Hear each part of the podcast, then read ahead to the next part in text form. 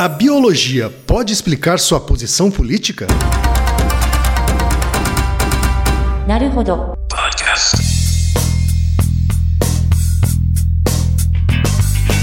Bem-vindo ao Naruhodô, o podcast para quem tem fome de aprender. Eu sou Ken Fujioka. Eu sou Altair de Souza. E hoje é dia de quê? Ciência e senso comum. E antes da gente entrar na pauta em si, Altair, três recadinhos rápidos da paróquia, Vamos tá? lá. Todo mundo já sabe, tá? Número um, se você quer colaborar com a produção do Naruhodô Podcast e ajudar ele a se manter no ar, vai lá no apoia.se barra Naruhodô Podcast, faça sua colaboração. Por favor. Tá bom? Número dois, não vai te custar nada, é só ir lá no iTunes Store e deixar cinco estrelinhas e o seu comentário. Isso. Nunca te pedimos nada. Hum. e a terceira e última também tem custo zero. Tá? É só apresentar o podcast Naruhodô para uma amiga ou para um amigo que não conhece o Naruhodô. Isso. A E às vezes proposta- até não conhece um podcast. não É, a proposta do Naruhodo é exatamente essa. Como são episódios mais curtinhos, é para introduzir as pessoas à podosfera. É isso aí então, gente. Vamos para a pauta? Bora. Altaí, hoje a gente tem a pergunta de um ouvinte. Um ouvinte muito gabaritado, aliás. É, gabaritado. É o César Coelho, que é doutor em neurociências, não é isso? Isso, pela Unifesp. E trabalha com pesquisa, né? Mora em Toronto, no Canadá. Pós-doutor na Universidade de Toronto. É isso daí. Você conhece ele, não, Thaí? Conheço, Que ele conheço. mandou aqui na mensagem: Olá, quem? Olá, Altaí, seu marginal. É como a gente trata os amigos. Tá certo.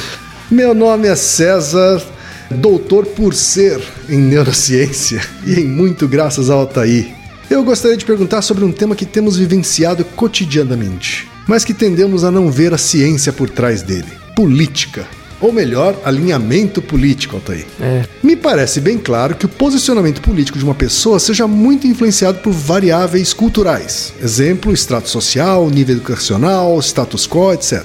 Mas minha pergunta é: existe algum estudo que mostra ou associa alinhamentos políticos ou ideológicos com marcadores biológicos ou psicológicos? Por exemplo, eu consigo imaginar que isso esteja relacionado com a sustentação de diferentes circuitos cerebrais, por estar na área. Mas não se essa diferença já existia ou se foi reforçada pelo indivíduo que vive uma ideologia. Fica aí o desafio, porque eu nunca consegui falar sobre política com o Altair. Ainda bem. Talvez colocando foco na ciência ele solte o verbo.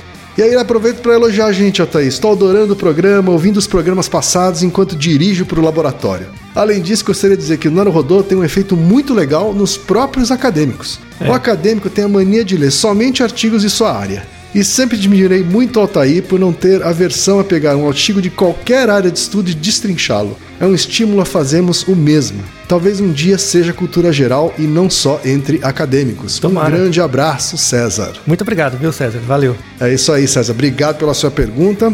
E aí, Altair, o que, que a ciência tem a dizer sobre posicionamento político, alinhamento ideológico, né? o quanto isso é biologicamente definido? Eu tenho medo do pessoal do Facebook, sabe? Esse os causadores do Facebook, assim.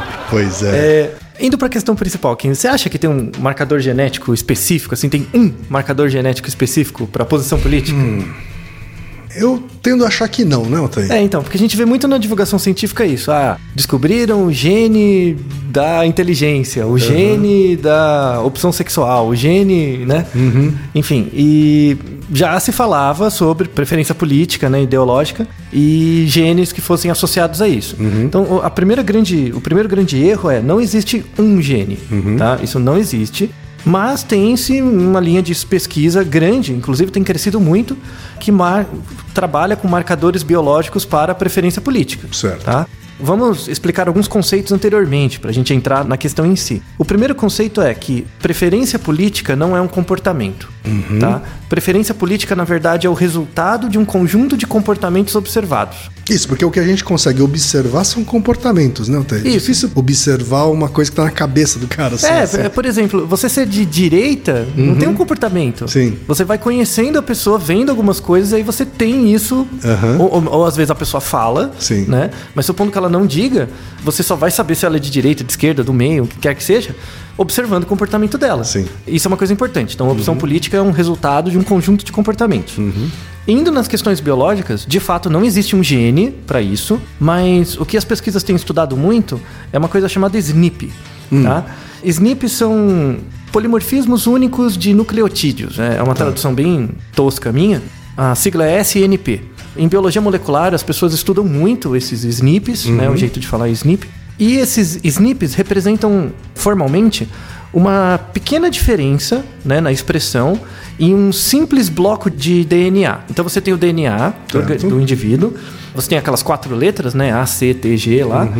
Às vezes, por uma variação do indivíduo, você pode ter uma letra trocada. Tá. Tá? Essa pequena troca é um polimorfismo.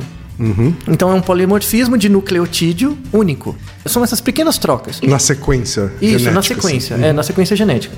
A grande maioria desses SNPs não gera nenhum problema físico para o indivíduo, de desenvolvimento, nada. São, são mudanças, assim, é, comuns, que não geram nenhum problema. Mas, para vocês terem uma ideia, no genoma humano, se você imaginar uma fileirinha de letras, né? A cada 300 nucleotídeos, que são 300 letras, você tem um SNP, você tem uma troca, em média. Se você pegar o genoma inteiro, por exemplo, duas pessoas diferentes, elas podem ter 10 milhões de, de pontos de diferença, de SNPs. Quando você olha um SNP sozinho, ele Não não, é muda nada. nada. Mas quando você olha o conjunto, a analogia que a gente estava discutindo, que eu É o que diferencia uma pessoa da outra aí, né? é, então, mas é, é- é o que diferencia, na verdade, a expressão de comportamento entre uma e outra. Então, imagine que você tem 10 milhões de pequenos pedaços de vidro e junta esses pedaços para gerar um vitral. Certo. Né? Os pedacinhos são os mesmos, mas quando você organiza eles, você pode ter pequenas diferenças. Sim. E aí gera uma imagem final muito diferente. né? Então a gestalt final é muito diferente. Então, na área de biologia molecular, eles estudam muito esses SNPs como marcador de algumas doenças, como, por exemplo, sensibilidade à toxina. Então, existem SNPs relacionados com uma maior propensão a você ser alérgico a algumas coisas ou outras. Resposta a drogas, então uma maior ou menor resposta a drogas, para tentar customizar o tratamento, a dose. Isso já tem muitos trabalhos.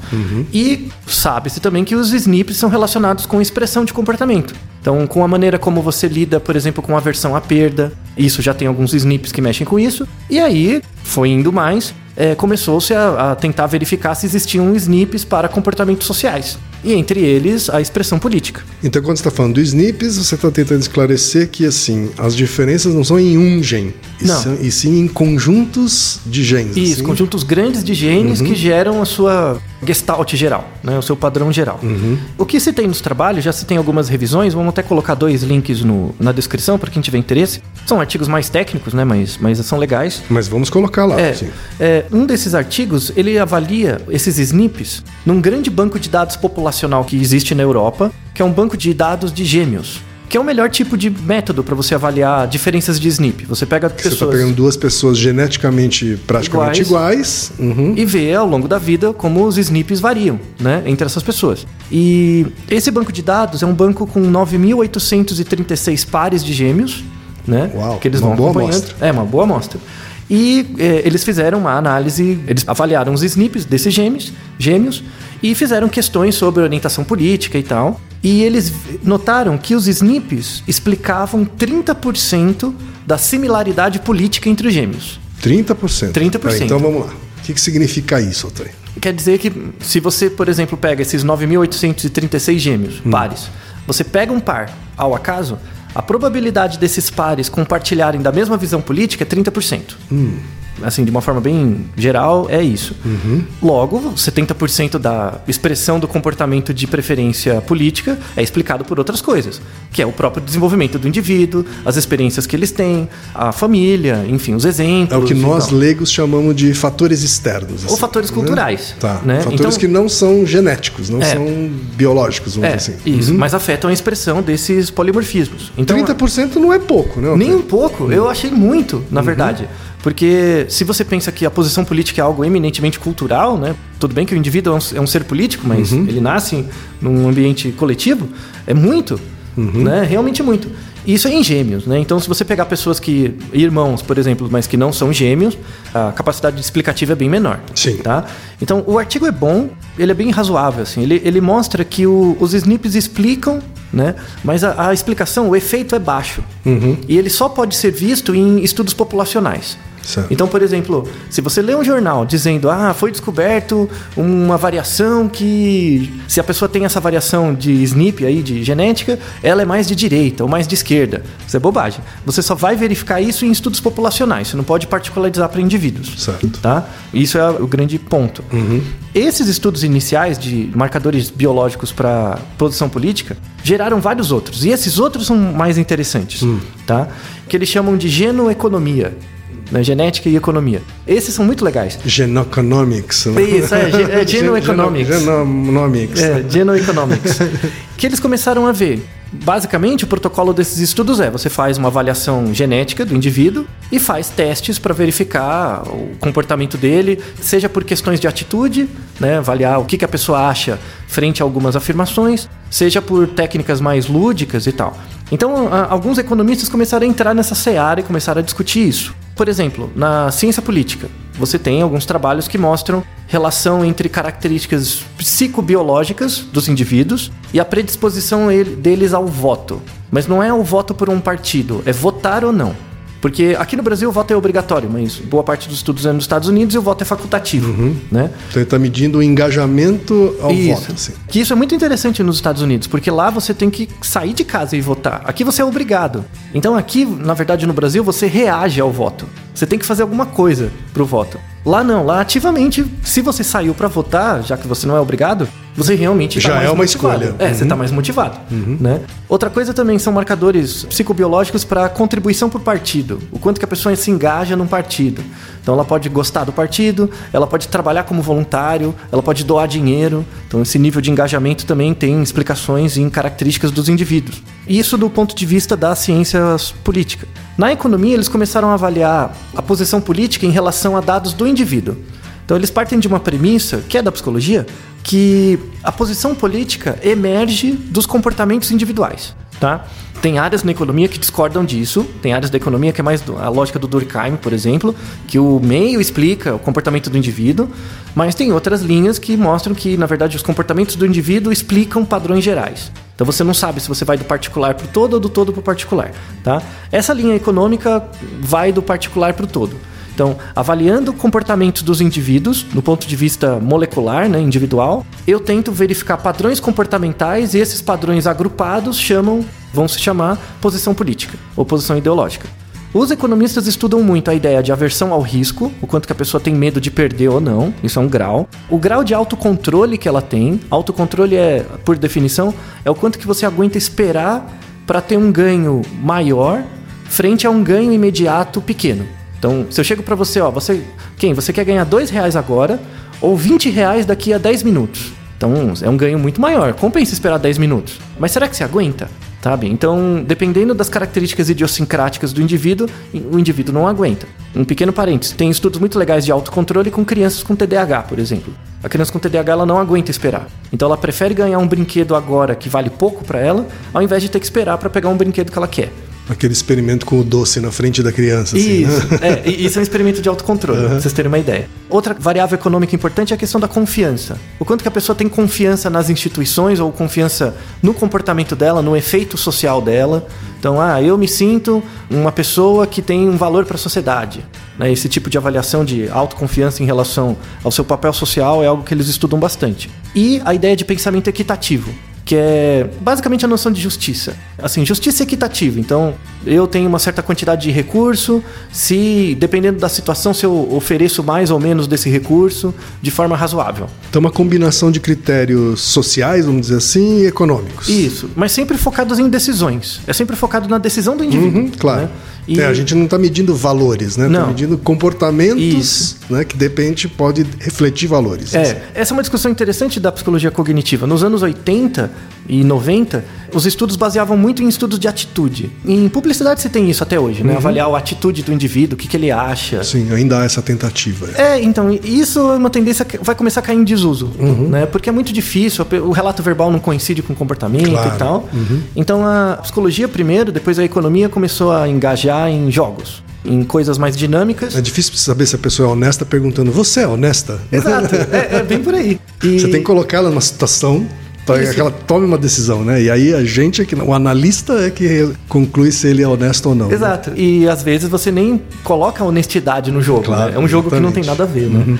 Então, alguns exemplos de jogos que são feitos hoje em dia, que você pega esses resultados e tenta relacionar com posição política. Um deles, por exemplo, é chamado Jogo do Ditador. O jogo do ditador é: imagine que eu tenho 100 dinheiros e eu tenho que dar uma parte desse dinheiro para alguém. O outro não pode arbitrar em nada, então ele vai receber a parte que eu der. E aí a pergunta: o quanto você daria? Tá? É um jogo direto para avaliar altruísmo né, do indivíduo. Normalmente, nos estudos que já foram feitos, em média a pessoa dá 30 dinheiros e fica com 70. Mas tem indivíduos que, por exemplo, não dão nada. E aí eles avaliam essa variação no quanto você dá. É muito raro o indivíduo não dar nada, ele sempre dá alguma coisa. Eles avaliam essa variação no quanto que a pessoa é altruísta, né, que ela dá, em relação à posição política. Por exemplo, o que se tem é que no jogo do ditador, as pessoas que doam mais, que dão uma quantidade maior, são, do ponto de vista político, mas não econômico, do ponto de vista político, mais de esquerda. Aqui vale dois esclarecimentos. Os estudos são em geral nos Estados Unidos e a direita e a esquerda nos Estados Unidos não tem nada a ver com a direita e a esquerda no Brasil. Nos Estados Unidos você tem a co- a coisa do democrata e do republicano, que não é igual aqui. Sim. Tá? Então não pegue isso com o partido político daqui, que não rola. Tá? Essa é a primeira coisa. E a segunda coisa é, é importantíssimo discriminar, por exemplo, conservadorismo político de conservadorismo econômico. Na verdade, você tem quatro combinações. Você tem as pessoas que são conservadoras políticas ou, ou não conservadoras, e são conservadoras econômicas, sim e não. Tá? Você tem quatro combinações. E os resultados variam em função disso. Então, por exemplo, no jogo do ditador, a pessoa que dá pouco dinheiro para outra, ela é percebida, né, a avaliação que se tem é que ela é mais conservadora do ponto de vista político. Econômico não necessariamente. Pode ser que ela seja uma pessoa extremamente liberal, economicamente falando. Isso, isso. Isso é uma coisa que, por exemplo, aqui no Brasil as pessoas não reparam, na verdade, porque é muito dicotômico o discurso, eu acho idiota, óbvio, mas é dicotômico. Você tem pessoas que são conservadoras do ponto de vista social, né, religioso, enfim, mas são liberais do ponto de vista econômico. Isso reflete padrões comportamentais diferentes. Tá? Então, o jeito que você trata o seu recurso é diferente do jeito que você trata os outros. Então você tem que avaliar diferente, separado. Outro jogo interessante que eles têm avaliado agora é o, o jogo do Timato. O jogo do Timato é: eu tenho uma certa quantia de dinheiro, eu vou oferecer essa quantia, por exemplo, para o Ken. Se o Ken não aceitar minha oferta, os dois perdem. Então não é uma coisa só altruísta, eu tenho que ter um interesse. Porque eu quero ganhar alguma coisa. Então você. É uma coisa mais negociada, assim. É, né? tem que ter um- um- uma negociação. E eu não posso falar com você. Então eu tenho que te dar o dinheiro, acreditando que você vai aceitar e vai ter que dar certo. Não, não tem que ter um acordo. Em geral, no jogo do Ultimato, as pessoas fazem um esquema de 60-40. Então eu fico com 60, te dou 40 e tá tudo certo. Nessa distribuição, o outro costuma aceitar. Isso, com 40% você aceita. Uhum. Certo. Mas, se eu te der menos que 30%, em geral as pessoas não aceitam. Tá? E os dois perdem. É, os dois perdem, então não dá certo. Uhum. Os resultados do jogo do Ultimato mostram que, por exemplo, as pessoas de direita, aí do ponto de vista econômico, não político, as pessoas de direita elas dão menos dinheiro. Quando você trata de uma troca, que é uma questão econômica, ela tende a ser mais, tipo, proteger mais os interesses delas. Né? Protecionista. Isso, ela é mais protecionista. Então os liberais econômicos são mais protecionistas. Então eles ficam com uma parte maior e tentam te dar menos, tá? Mesmo arriscando perder, né? Tá? As pessoas de esquerda, do ponto de vista político, não econômico, né? Elas tendem a dar mais. Elas tendem a dar uma parte mais. Fica 50-50, é, algo assim. Então é importante, de novo, discriminar o conservadorismo político do econômico. Certo. Tá? Outras coisas importantes também de posição política, que é muito interessante, a posição política da pessoa, no fundo, reflete como a pessoa segue a sua vida e quais são suas preferências. Então, ideologia política é sempre um comportamento de grupo, né? Que reflete, na verdade, padrões individuais. É muito interessante você estudar comportamento político dos indivíduos, porque você vê como os indivíduos vivem a vida deles. E aí tem uma relação com a maneira como viveram a vida com eles. Então a influência dos pais, por exemplo, é bem interessante. Tem um, um trabalho muito legal que mostra que, em geral, os filhos tendem a compartilhar a visão política dos pais. Em geral. Tem duas exceções, tá? Uma delas é quando a renda durante a infância é baixa. Quando eles cresceram numa infância mais desfavorecida, tende a ter uma discordância da visão política, tá? E da visão econômica. Isso acontece também, tá? Por quê? Porque num ambiente de falta de renda, as questões econômicas acabam fazendo mais tendo mais peso, né? Porque você tem pouco Há dinheiro. mais tensões, assim. Há mais tensões. E essas tensões refletem também na maneira como você projeta a visão dos seus pais. Tá? E o interessante é que em famílias, mesmo com a renda ok, em famílias que são um pouco mais desestruturadas, né, os filhos tendem a ter a posição política contrária dos pais. Né? Só que o padrão comportamental deles é o mesmo. Então, por exemplo, se você tem um pai muito, muito conservador, do ponto de vista moral, assim, nem econômico, o filho vai tender a ser liberal demais. Sei. Porque o pai é conservador demais. Entendi. Entendeu? Então, eles agem na mesma intensidade, só que invertido. Né? Então, isso é muito interessante, o efeito social, né? Do familiar. E aí a gente chega para a última parte desses efeitos, que, como a gente falou, né, mais ou menos a, a questão biológica explica em torno de 30%. Né? Então, esse 70% se deve à escolarização, né? Então, seus colegas né, na, na escolarização, a família e ao desenvolvimento social do Estado mesmo, porque o próprio país tem um papel nisso. Né? Claro, os exemplos que você vê, as leis propriamente dão essas regras de conduta. né? Políticas públicas. Isso, tudo isso interfere. Então é é uma área interdisciplinar. A última parte interessante é uma- um conjunto de trabalhos que mostram como a educação pode influenciar na mudança de alguns comportamentos que podem influenciar a posição política depois. Tem um artigo muito legal de 2014. São três estudos, mas o mais interessante deles é o primeiro, que eles fazem o seguinte: foi feito na Inglaterra. Eles pegaram crianças de 11 anos, mais ou menos 11 anos, e eles faziam rodas de leitura. Vinha alguém uma vez por semana, durante seis semanas, veja que é um período curto, numa fase do desenvolvimento importante da criança, em torno dos 11, 12 anos, que é quando ela está começando a criar a noção de justiça, ela está saindo do operatório concreto indo para o operatório formal, né, piagetianamente. Então foram feitos durante seis semanas rodas de leitura. Tinham duas rodas, né, eram dois grupos. Ambos os grupos eh, eram lidos para as crianças livros do Harry Potter. Para um dos grupos eram escolhidos trechos que tratavam de xenofobia, de contextos que o Harry Potter lá lidava com questões em que ele era excluído de grupos. E o outro não, o outro eram partes do livro que eram mais neutras, sem conflitos morais e tal. O que, que aconteceu? Eles avaliaram essas crianças. Antes, fizeram uma avaliação do que elas achavam, por exemplo, sobre xenofobia, sobre casamento de pessoas do mesmo sexo e tal. Depois das seis semanas, mudou. Fizeram a mesma pergunta. Fizeram perguntas similares, né, para não dar efeito de memória, e viram que as crianças foram muito mais tolerantes à xenofobia, por exemplo, e a casamentos do mesmo sexo. Quais? As que. As que leram As que foram expostas a, a- histórias a- a que- situações de xenofobia e. Isso, nas histórias do Harry Potter. E o mais interessante é que avaliaram, continuaram avaliando essas crianças dois anos depois. E aí elas já tinham 13, 14 anos. O comportamento delas continuou mudando. Então, se você é exposto, por exemplo, a, a histórias, né, ou conteúdos, mídias, né, eles fizeram esse teste tanto com livro quanto com filme. Eles mostraram o filme dá o mesmo efeito. O interessante é que, o, o- na verdade, o efeito do texto é maior do que o filme, mas o filme também dava esse efeito. Então, o processo educacional basicamente é isso, né? Você compartilha conteúdos num certo período crítico do desenvolvimento que, por amnésia da fonte, a criança vai generalizar depois. Sem lembrar que era por causa daquele evento e tal. E É, aí a gente mostra- já comentou sobre a minase da fonte em outros episódios. né? isso, é. No... Se crianças sentam. no- As crianças do fundão são mais baixas. Isso, é tiram notas mais baixas. Então, esse mecanismo educacional, é esse artigo é bem interessante de 2014, mostrando que a educação tem um papel fundamental, não só no efeito de políticas públicas, como também na questão do posicionamento político, principalmente frente à xenofobia, frente à identidade de gênero, foram coisas que eles adotaram lá nesse protocolo, mas provavelmente pode ser utilizado para outros contextos também. Se você fizesse essas rodas de leitura com as crianças, por exemplo, com 16, 17 anos, não teria o mesmo efeito. Porque 11 e 12 é bem essa época do início do julgamento de valor. Tem esse momento importante Tem um momento no processo importante. educacional aí, É, né? então, por exemplo, se você chegar e falar que ah, as pessoas que veem um filme na TV ou no cinema que mostram uma certa história, então elas aprenderam com isso, promoveu mudança social. Provavelmente não é verdade. Mas se você pegar em crianças pré-adolescentes, esse efeito é muito maior. Por exemplo, um conteúdo em material didático, por Isso. exemplo, sobre esse assunto. Por volta dessa idade aí, você acredita que haveria uma, um impacto relevante? Tem um efeito na- muito maior. Não só na discussão, né? Porque n- nessa fase do desenvolvimento, assim, para quem tem crianças de 8 a 12 anos, sabe? A criança quando tem 8, 9, 10 anos, elas passam mais tempo discutindo as regras do jogo do que jogando.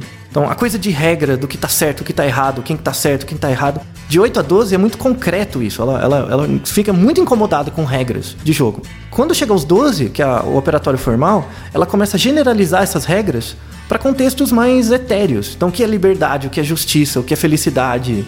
É quando o adolescente começa a ficar chato, sabe? Sim. Como se já não fosse antes. Mas começa a ficar chatíssimo, sabe? Sim. Começa a questionar tudo e tal. E aí, esse é o momento que você pode introduzir essas mídias ou materiais. Eu já percebo hoje crianças pré-adolescentes muito mais tolerantes às diferenças sociais, de gênero. Eu mesmo já fui. Ah, sim. Né? Assim, é- é justamente por eles estarem sendo expostas né, a esse tipo de realidades. Isso, o mundo né, é outro. Esse tipo de discussão. assim. É, o mundo é acho bastante diferente. saudável. Com certeza. Só tem um porém, assim, que aí é uma coisa do Brasil, né? Aqui no Brasil eles já tem-se uma discussão, pelo menos em grandes cidades, né? Já tem-se uma discussão maior sobre questões de igualdade de gênero, igualdade social, enfim, de minorias, discussão sobre minorias e tal. Aqui no Brasil, por exemplo, não se tem discussões sobre xenofobia. Porque não acontece muito, enfim, né? Algo mais isolado. Mas até aí, tudo bem. Mas uma coisa muito grave é que não se tem discussão sobre conservadorismo ou liberalismo econômico. As pessoas colocam no mesmo saco. Isso é grave. Porque aí, pensando numa questão política, a maneira como a política é conduzida aqui no Brasil leva as duas coisas juntas. E isso é muito sério. Como se não fossem dois eixos ah, independentes. assim, né? Isso, independentes. E aí dá aquela sensação de que você não tem escolha. Então, ah, se eu sou liberal do ponto de vista econômico, eu acredito no livre mercado, no Estado mínimo, o que quer que seja, necessariamente tem que ser de direita. Entendeu? Então você compra um pelo outro. É uma venda casada, que não necessariamente é verdade. Essa discussão, na verdade, se existisse e fosse mais saudável, iria melhorar muito a qualidade da gestão pública e da política no Brasil. Com certeza tem interesses outros para além disso, mas para os, os mais jovens, tentem estudar essa diferença, que é, é bem importante. Fazer uma última pergunta, Altair. Né, a gente está falando aqui sobre os 30%, né? A Uhum. contribuição genética, biológica, né? de 30% sobre o comportamento de uma pessoa. Né? A gente falou sobre alinhamento ideológico ou posicionamento político, mas eu estou entendendo aqui que esses estudos eles estão falando que há uma influência sobre o comportamento da pessoa como um todo. É isso? Isso. Não é só sobre posicionamento político, Não. assim, né? Não, Então, quer dizer, como um todo. quando você tem aquelas diferenças dentro do mesmo núcleo familiar, né? Você Uhum. tem dois gêmeos que são criados da mesma forma, um acaba virando uma coisa, outro acaba virando outra, né? Um vira bandido, outro vira mocinho. Também tem a ver com isso, tem a ver, tem a Também ver tem a com ver com 30% isso. aqui de influência genética biológica, mas 70% de fatores externos. Isso, assim. porque mesmo gêmeos idênticos, eles, a partir do primeiro dia, eles são expostos a ambientes diferentes, porque Uhum. eles são organismos diferentes. E isso vai condicionar todo o resto do desenvolvimento deles. Certo. Então 30% é bastante, mas não o suficiente. Com né? certeza, ainda bem. Fico aliviado. Naru ilustríssimo ouvinte que. Você sabia que pode ajudar a manter o Naruhodô no ar? Ao contribuir, você pode ter acesso ao grupo fechado no Facebook e receber conteúdos exclusivos. Acesse apoia.se barra Podcast.